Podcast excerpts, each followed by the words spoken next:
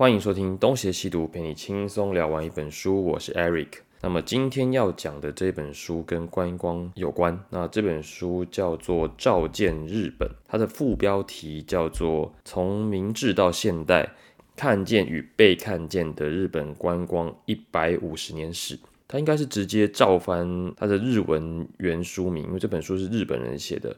那日本的原书名叫做。外国人が見た日本国街と再発見の観光150年史，应该是这样。好，那作者是内田宗志，出版社是这边出版，什么奇怪的出版社？然后出版日期也是今年呢，是二零二三年的六月二十号。那为什么会讲这本书？呃。 啊，这本书也是我在博客来逛网络书店的时候看到的。那日本本来就是热门话题嘛，尤其是观光，看到像这样子的书，先天性的就会有一些兴趣，所以大概看了看，觉得应该可以讲一讲，就买了。那作者是。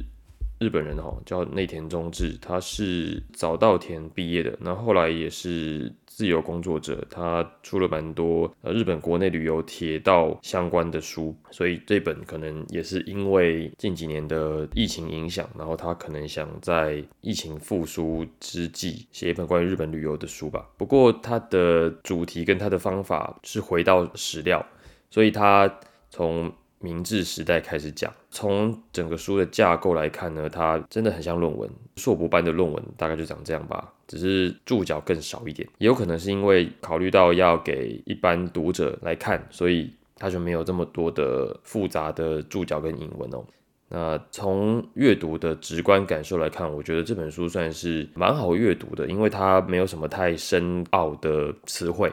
而且主题是观光嘛，那观光谁不喜欢呢？所以算是轻松。但是如果说你真的想要从书中获得些什么，那我觉得它还是有一些困难的。困难的原因主要是在于它里面的内容大多数都还是跟历史相关。你就想从明治到现代这么长的时间，它一定要提到很多的历史人物，以及日本的政策，以及当时战争跟世界史都是里面的主脉络嘛。那么，如果呃你对于这些周边的知识没有什么概念的话，那么坦白说，光是要进入它的叙述语境，你就已经有一点辛苦了。所以，我觉得如果你对过去的历史不熟悉，那看这本书相对来说会稍微头痛一点。那当然，如果你没有要追求看完之后什么都知道，那那的确就是翻过就算了啦。因为呃历史书嘛，本来就是享受那个过程。但我因为我今天要稍微讲一点里面的内容，所以我必须要痛苦一点。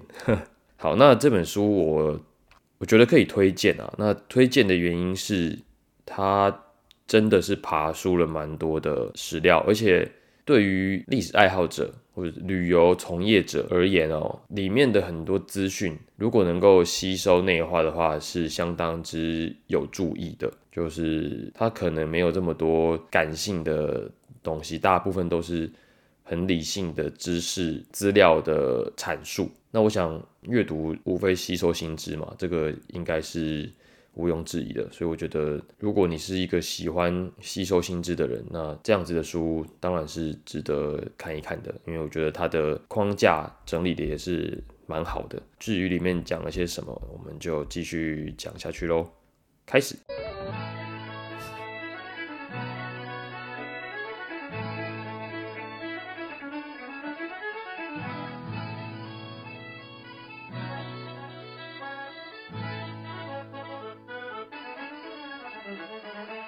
好，那这本书其实我大概读了两个礼拜哦。本来自己想说一个礼拜应该可以看完一本书，但像这样子的书，如果说要讲的多一点的话，那可能还是需要多一点的时间。而且再来是，呃，最近忙着工作，的确看书的时间也变少了，所以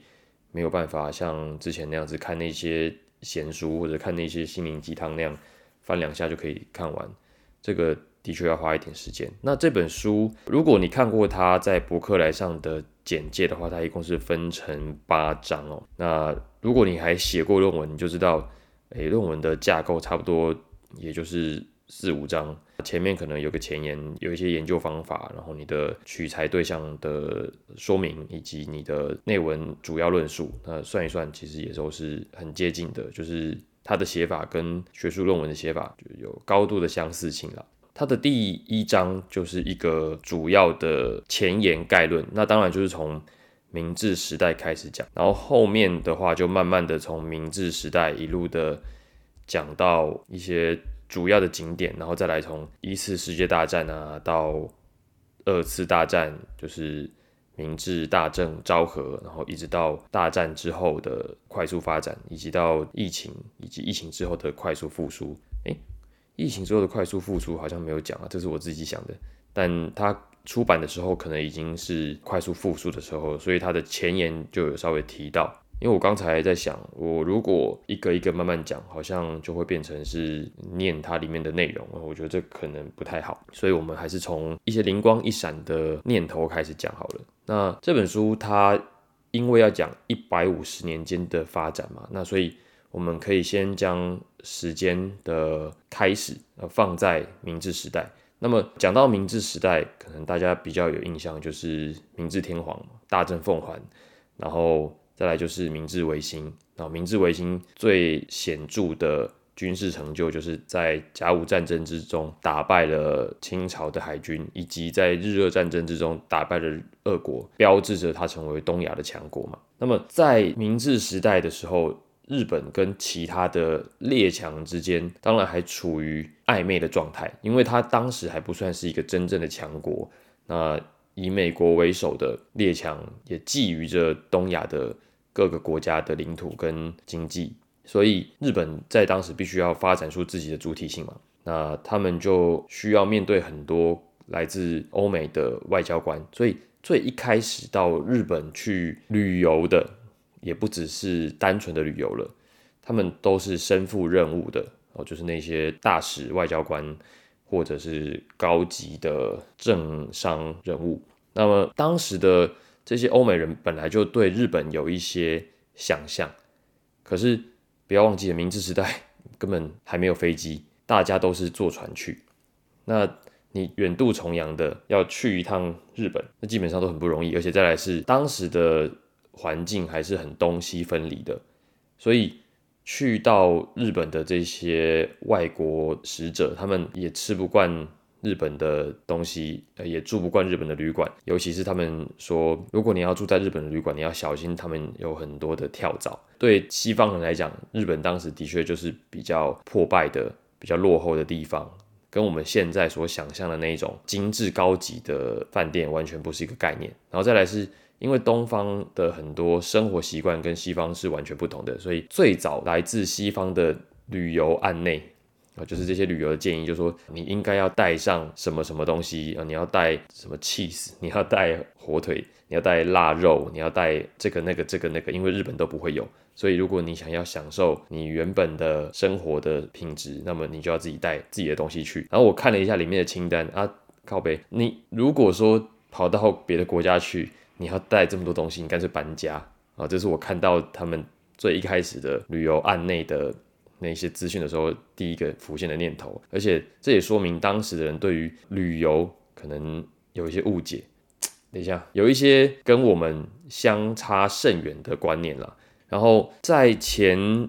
三章吧，对前三章，他引用了一本叫做《明治日本旅行案内》的旅游书，它应该也是仿效着其他国家的旅游手册做的一个日本的旅游版本的这个旅游书。那作者是萨道义跟霍斯。那萨道义他应该也是一个呃外交官，那他也同时喜欢在日本玩，所以作者就以这个明治日本旅行案内为例，他就大致的分析了当时的人哦，这些外国旅客到日本来，他们最想要看的东西是什么？那么这边主要是两个重点了，在最一开始，这些西方人到日本去，他们最想要看的应该是宗教的历史，因为在西方那样子重视基督教或者重视宗教的背景之下，他们实在很难想象明治时代日本讲神佛分离，居然没有引发任何的激烈冲突，他们觉得不可思议，因为在西方这种宗教改革通常都会流血，那都是大事。可是，在日本居然没发生，所以他们很好奇日本的宗教或者东方的宗教到底都是呈现怎么样的形态。那第二点就是，他们认为绘画的价值是高于建筑的。那不像我们现在可能去日本旅游都会看一些建筑嘛，比如说福建道和大社啊，还有广岛的鸟居啊，又或者去看金泽的兼六园啊，去看东京的新宿御苑之类的。那他们当时认为这一些由画师、艺术家所留下来的这些绘画。它的价值是远远高过于建筑的，这个是当时的人旅游的两大特点。然后再来就是在这本旅游案内手册里面，它列出了值得观光的景点。那么头三名，第一名是东京，第二名是京都。然后我最近就常常拿这个问题去问我的日本同事们，就说：哎，你们知道明治时代外国人最喜欢去的三大日本景点？是哪三大吗？然后我就给他们提示说，东京第一，日京都第二，然后第三真的没有人答得出来。他们都说是自贺的琵琶湖。我看到答案的时候，其实我心里也是有点纳闷，就说哦，居然会是这里？那是哪里呢？就是东京北边的日光，应该是立木县的，呃日光算立木县。然后日光我因为我刚好也去过，我实在很难想象，就那个地方居然是明治时代的西欧人最爱去的景点。那后来看它里面的说明，我觉得好像也是。可以理解啦，因为对西欧人来讲，日本真的算热嘛。包含我很多日本同事也说，他们之所以到加拿大的原因，也是因为觉得日本太热了，不想要住在日本，所以想要到加拿大来享受这个宜人的气候。呃，如果有去过日本的听众，应该都知道，日光相对于东京来讲，它就是偏海拔高一点的山区。对于这些西欧人来讲，就是气候比较宜人，比较凉爽，而且他他们因为都是外交大使，他们也不可能真的离开东京太远。所以日光，因为呃，相对于其他地方来讲，离东京算近，交通方便，气候又好，就理所当然的成为了他们最喜欢的景点。那他们也不能算只是单纯的去看个几天，有一些人是选择在那边自产的，或者就把那个地方打造成自己理想中的居住地了。所以你说这个离我们现在的观光好像还有一段很大的距离。就他们并不是以观光的心态去日光的，他们就是想要在那边找到一些家乡的感受。所以我在去日光的时候，印象最深的当然是他们的湖嘛，那个湖叫中禅寺湖，应该就是旁边有个中禅寺嘛。那那个湖蛮大的，据说里面原本没有什么鱼，都是一些蛇啊、虫之类的野生动物。那么这些西欧人到那边之后，就把中禅寺湖变成了一个。能够钓到鳟鱼的湖，那如果你今天去日光玩，你就会看到很多摊贩他们在卖烤鱼。那我想应该就是从那些外国人、那些西欧人开始的传统，因为他们就喜欢在那边钓鱼，在那边湖边盖他们自己的别墅。日本的这些官员也从善如流嘛，他们也会招待这些西方来的大使们到日光去住几天，边钓鱼。然后边培养感情，边谈一些大事啊，所以日光就算是一个被西欧人建立起来的著名观光景点。这个我倒是在看书之前始料未及的。那在这本明治日本旅行案内里面呢，第四名是香根，第五名是富士山。那香根的话，它实然是一个地方联盟，因为他们是温泉联盟嘛，七个温泉的集散地，然后旅馆，他们把他们的品牌打造起来，吸引西欧人到。香根去，因为欧洲并没有像日本那么高温的温泉，所以对他们来讲也是一个新鲜的体验。至于当时的欧洲人会不会像日本人一样脱光光在温泉里面泡，那这个就不得而知，因为这个也是我的日本同事问我的。我就跟他们说，香根是第四名的时候，他们就说啊，那那些欧美人会不会不带毛巾就进去里面呢？我说你考倒我了，这个我真的没有在书上看到。那这个可能就是要留待作者解惑，或者我自己要再看清楚一点，搞不好有啊。那富士山不用讲，因为这个是日本人的骄傲嘛，那所以他们可能也大张旗鼓的宣传过。那本来这些欧美人士就喜欢自然路线，喜欢爬山，所以富士山会荣登第五，我觉得一点也不奇怪。那么另外一个让我印象深刻的点是，一般的外国人，他们一开始呢是不能够在日本自由行的，就包含这些大使可能也有一定的限制，这我不确定。但是在书上有提到一点，就是说外国游客能够在日本自由行，大概要到明治中后期，那大概就是明治三十二年。修订了一个条例。才开放，他们可以在日本到处爬爬照。那在一开始，他们都会被集中在一个外国人区，就在那个区域，当然你还是可以自由活动啊，你可以去买买东西，你可以去逛街，但是超过一定的范围，大概十里吧，那你就不能够再自由行动了。那当时好像有一个特殊的时代背景，总之就是日本政府也想要跟这些呃西欧的诸国谈条件。那可能就是废除一些不平等的条约，换取他们日本的国际地位。那限制国外旅客在日本的自由行，可能也就是日本用来跟这些欧洲诸国谈条件的筹码之一哦。那么在日本明治政府跟其他国家的人签订这种自由行以及确立国家地位的条约的同时哦，世界上也发生了两件大事。第一件大事就是苏伊士运河开通了。第二件大事就是美国的横贯公路也全通了。那这两样重大的交通建设，就让外国人要到日本去旅游呢，变得更加的方便。因为如果原本没有苏伊士运河的话，从欧洲到日本呢，你要先绕过非洲南端的好望角。我现在讲的是搭船，然后。如果有了苏伊士运河，那么就可以从地中海就直接到印度洋，那么到日本旅游的时间就会减少一半。那其实很多诶，你就想在以前没有飞机的时代，你要这样绕一大圈，我光想我都头晕。那有运河之后，交通变得更方便，那么到日本的成本也就变得更低了。那美国的这个横贯公路开通，当然也就为他们国内的交通提供了莫大的便利嘛。所以两样基础建设都在外国人可以在日本自由行的谈判斡旋之际完成，那也为日本明治后期的观光建立了一些基础。但是我们不要忘记哦，在没有飞机的时代，一个普通人。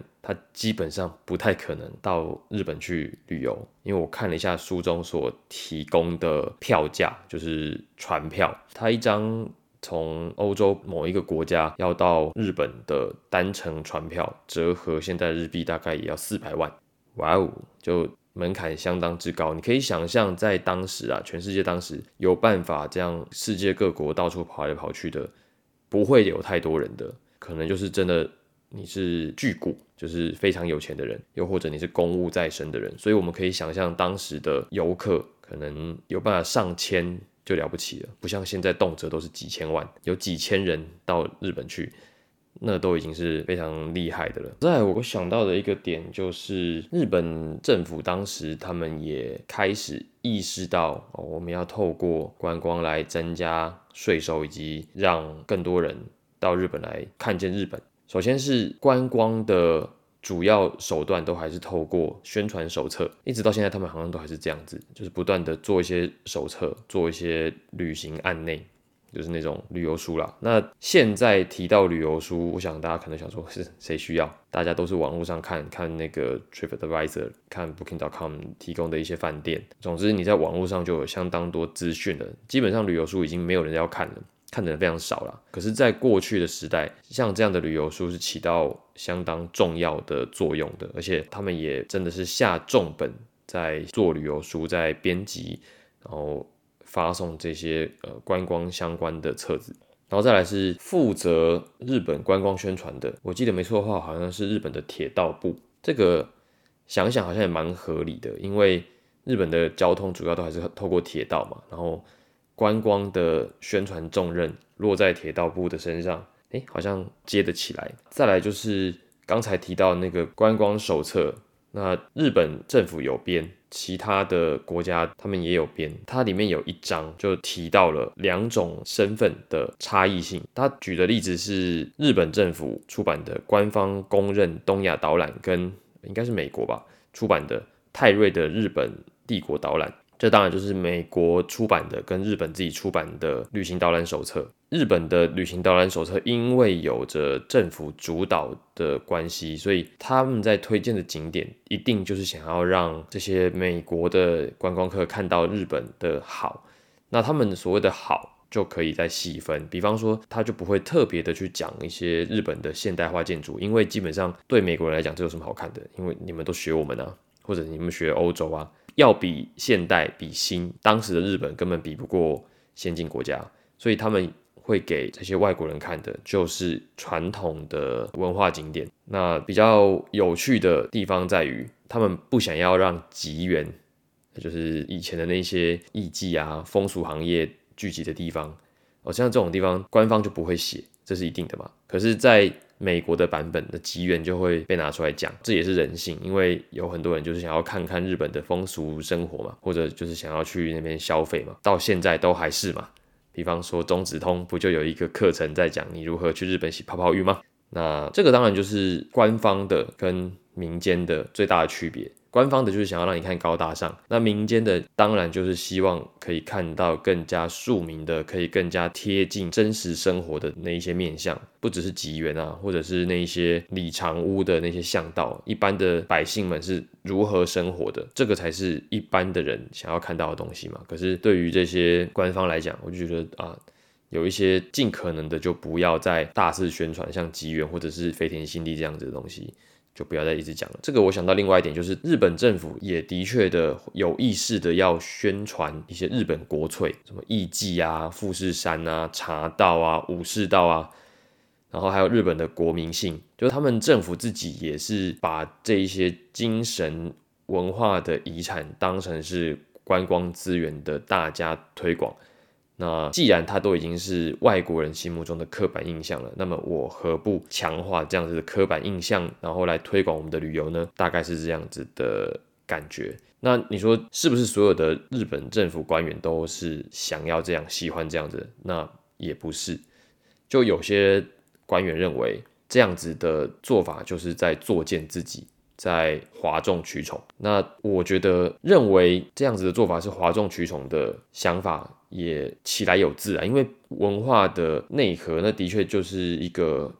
你要感受才知道的一种状态。那你把它当成是一种宣传的工具，到底能不能达到理想的效果，这真的是不得而知。但可能对于某些人来讲，我只要先把人吸引过来就好了，其他再说嘛。那额外的一点就是在明治时代中后期一直到大正时期，因为日本当时已经是强国了，所以不只是美国的这一些观光团，包含战败后的清国跟韩国，他们也会有很多观光团，只是立场不太一样了，因为毕竟都是想要向日本取经嘛，所以日本方面他们对待这些观光团就会不太一样，呃，像。刚刚讲到说，对待美国就是带他们看传统的东西嘛。可是你对待清国的这些观光团，你给他们看传统的建筑，他们可能就没什么兴趣，因为要比日本更加传统、更加古老的建筑，我想清国还是非常多的。那取而代之的，他们就会展现很多新时代的建设给这些来自清国的观光团看，因为毕竟当时的清国最需要的就是现代化嘛，所以日本就会展示他们现代化的一面。给清国看，那韩国也是很类似的路数啊，这个是我现在能想到的。那再来就是说，到了大正昭和前后期，因为当时呃日本出现了一些经济上的波动，包括说米价的骚乱以及金融危机，所以对日本政府来讲，他们也急需呃找到一些解决的方法。那么政府内部当然有一些意见啦，第一个。当然就是鼓励国内的产业发展嘛，这是治本的方法。那再来就是转移注意力，侵略中国大陆。这个跟现在中国一旦出现很多内部矛盾，就会开始炒作仇日议题，让大家去砸日本车、砸日本餐厅的概念是很接近的。因为你要转移民众的愤怒，然后再来就是继续的发展日本的观光产业。那我想，如果这本书看到中间，你应该就可以很强烈的感受到，日本的政府发展观光真的是有它的脉络的。就是不管是什么样的时期，他们总是会有一些政府内部的官员在讲如何的提升我们的观光产业。当然，就是说各方各面嘛，就是你要增加税收，或者是说你要增加我们的国际形象都有，但都还是有一些反对势力，像昭和时期的这种。观光的推广就受到了大藏大臣的反对。那这边书中提到的一个人叫做三土宗照，他就说这种招揽观光客来增加国家收入的方法是一种龌龊的想法。诶，这个想法大概在现代会被延上吧，可是，在当时的日本，就是即将进入军国主义的日本，那那种民族自信心爆棚的时代，可能有一些高级官员就觉得说，我们日本人怎么会用这样子讨好外人的方式来增加税收呢？这简直就不入流。当然，现在想法是有点过时。不过当时，毕竟他们手握经费，你要这些大将大臣拨经费，你就是要想办法说服他们。所以当时就有一些官员脑筋也动很快，他就说：“哦，不是啊，我们不是要哗众取宠，我们不是要讨好人家，我们是要建立国跟国之间的情谊。我用这种冠冕堂皇的说法，那想要来说服这些大藏大臣，但。”好像效果也没有很好，因为最后这些大臣拨出来的经费也非常之有限啊。但不管怎么样，就是政府内部还是持续的有人在提，呃，我们应该如何促进观光，所以后来就有了这个国际观光局嘛。在日本当时的政治气氛底下，你的新单位是非常容易被终止、被取消的，所以这个国际观光局后来就想了一个办法。他们就找了非常多在社会上有分量的权威人士，当然包含政治人士，当国际观光局的一些委员。甚至有人说，这些委员如果真的全部都集中起来，是有可能干翻内阁的。当然，是不是真的不晓得啦。只是说这样子的发展，就的确也是起到了增进日本内部观光的重要作用。他书中后面就提到说，其实，在一战跟二战前，看起来战争虽然是不断发生，但是日本的观光也不断的提升。那里面他有提到蛮多的原因。等到二战，日本正式向美国宣战的那个时候开始。观光就停下来了，因为大家都不想要进战场嘛。尤其是后来广岛跟长崎被原子弹炸了，但只是说战后之后，美军接管日本，当时的观光又起来了一波。那具体里面也有蛮详细的说明。然后等到战后的复苏，那日本的观光就起到了飞跃式的成长。我记得好像里面有一个数据，有到百万了。就是昭和平成之后，那因为时间越来越近，切到了二零零八年，然后二零一五年，包含中国开始在日本爆买，然后日本的观光人数真的也是直线的上升，就是虽然还不如当时的法国跟西班牙，我看到的那个法国跟西班牙的数据也是吓死，就是这两个国家每年的观光人次。大概可以到八千多万，就是两个国家在伯仲之间都是八千多万，而日本大概是三千多万，那三千多万也是蛮可怕的。只是相对于西欧八千多万的数据来讲，日本的三千多万显然还是有上升空间的啦。其他的内容，我想如果听到这里你有些兴趣，那我就觉得可以再把这本书找出来看。我自己当然从这本书里面还是得到了一些历史的趣味，就是我有被这种小梗愉悦到。比方说，我刚才有提到那个苏伊士运河跟美国横贯铁路的开通，促进了交通发展嘛。那还有一个另外的例子，就像是明治的中晚期，俄罗斯的西伯利亚铁路开通了，就是可以从俄罗斯的莫斯科一直到东北的海参崴，就穿过满洲嘛。俄罗斯的那个内部大型基础建设，那这个我们之前东邪西毒在讲俄罗斯史的时候有提到。这么一段往事，我们还提到那个皇太子有到海参崴去参加启用典礼嘛？那到这里，呃，我们两本书的内容就能够串得起来，而且它里面还提到说，在日俄战争打完之后，因为日本不是赢了吗？所以日本就取得了东清铁路大连到长春段的控制权，所以他们就成立了南满洲铁道公司，就是满铁。那书中就提到说，日本跟俄罗斯有时候就会互相搞对方。就是你让我不爽，那我就让你也不爽。他们就会把车子的班次调到对对方国家不利的时间，让呃想要到日本去的或者想要到俄罗斯去的这些旅客变得很不方便，就干脆就不去。所以像这样子大国之间互动底下这些小手段，你平常在一些大型的历史论述是比较不容易看到的。那么反而像这样子看似跟大国互动无关的。书籍就能够找到像这样小小的一些小知识，然后它可以让你在大历史底下找到一些很真实的互动。那那些互动，我觉得反而印象是更加鲜明而深刻的。这样子的感觉，我想如果说你在看这类书的时候，应该是能够明白我想要讲的那样子的心情的。好，基本上我能够记得的内容大概就这么多了啦，其他的实在是太琐碎了，我实在是没有办法一一的。记清楚，但这边想要稍微总合起来讲，就是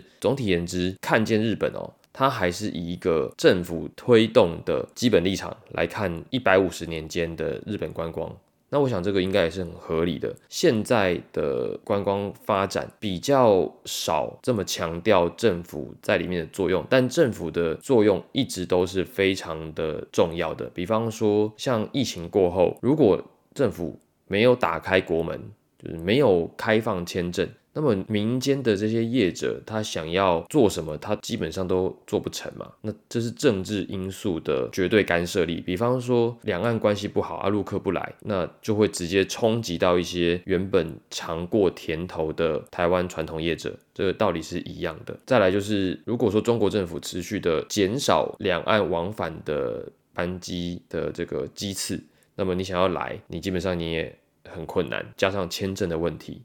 哦所以从政府端去判断整个国家的旅游的发展，整个国家的旅游的脉动，我觉得这个本来就是一个不容忽视的线索。那现代当然有更多的因素在决定着观光产业的发展。那我们可以讲回来台湾的旅游产业嘛，因为刚好最近也有一些话题，比方说什么呃，说国旅这么贵，然后品质又不好，在台湾旅游还不如去日本。然后也有提到日本的旅客越来越不爱到台湾了，到底怎么回事等等的。然后也有一些业者会开始说，哦，台湾的这个那里，比方说说什么台湾的基础交通不好啊，讲台湾的美食不入流啊，都是面粉啊，那说台湾的景点没有好好的开发。诸如此类的，就是说台湾的整个观光为什么一直都拉不起来？那我想，在我看到的那一些关于观光发展的讨论里面，真的有蛮多是很不错的洞见啦。就他们讲的也都是对的。那你只要看完《照见日本》，你大概也可以明白，日本之所以成为现在的观光大国，那它也不是一触可及的。你就看它一百五十年前那个土炮的样子，那也是经过了一百五十年的政府官员、民间长期的尝试调和、不断的改进，才有现在的样子。而且你说他们真的有多创新吗？我觉得坦白讲，真的还好。但你真的不得不佩服，每次你去日本的时候看到的那一些很固定的元素，不断的宣传，它到底哪来的韧性可以？把一些我看好像觉得每年都差不多的东西一一路都这样可以持续的给你新鲜的感觉，再是那一些景点都是整理的这么的恰当，你去新宿御苑，你去兼六园，你去那一些国家级的风景区，常年都可以保持的这么好，那到底怎么做到的？那我想，这个的确就是其他国家，然后还有台湾值得借鉴之处啦。当然讲这也是屁话，因为人家可以做到这一点，也是他长期的民族性跟文化所导致的结果嘛。那你说这种事情本来就不是一触可及的。我刚刚想要讲的，也就是说，本来观光产业它就是一个时间累积的最后的那个样子。那任何一时的讨论都不太可能得到什么快速的成效。但是如果没有这一些讨论，没有这些反省，那么永远也不要想有像日本那样子的成绩。所以目前所有的讨论以及话题的能见度，这些都是相当之重要的，因为你毕竟要让许多话题不断的重复，然后民间要有更多的人认识观光的话题，政府也要。相应的有更多的开放措施，让这些有志于发展观光产业的人可以更好的施展手脚，不要那么让真正想做事的人绑手绑脚，这样就非常之不好嘛。那大概就是这样了。这本《看见日本》，我觉得还是蛮值得大家买来看的，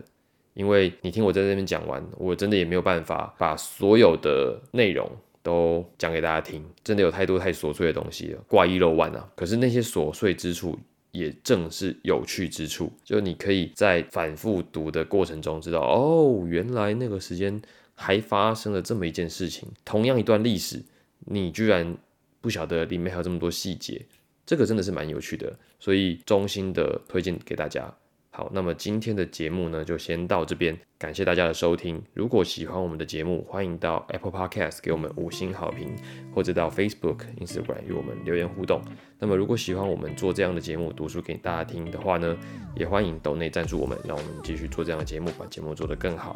今天节目就先到这边，我们下次再见。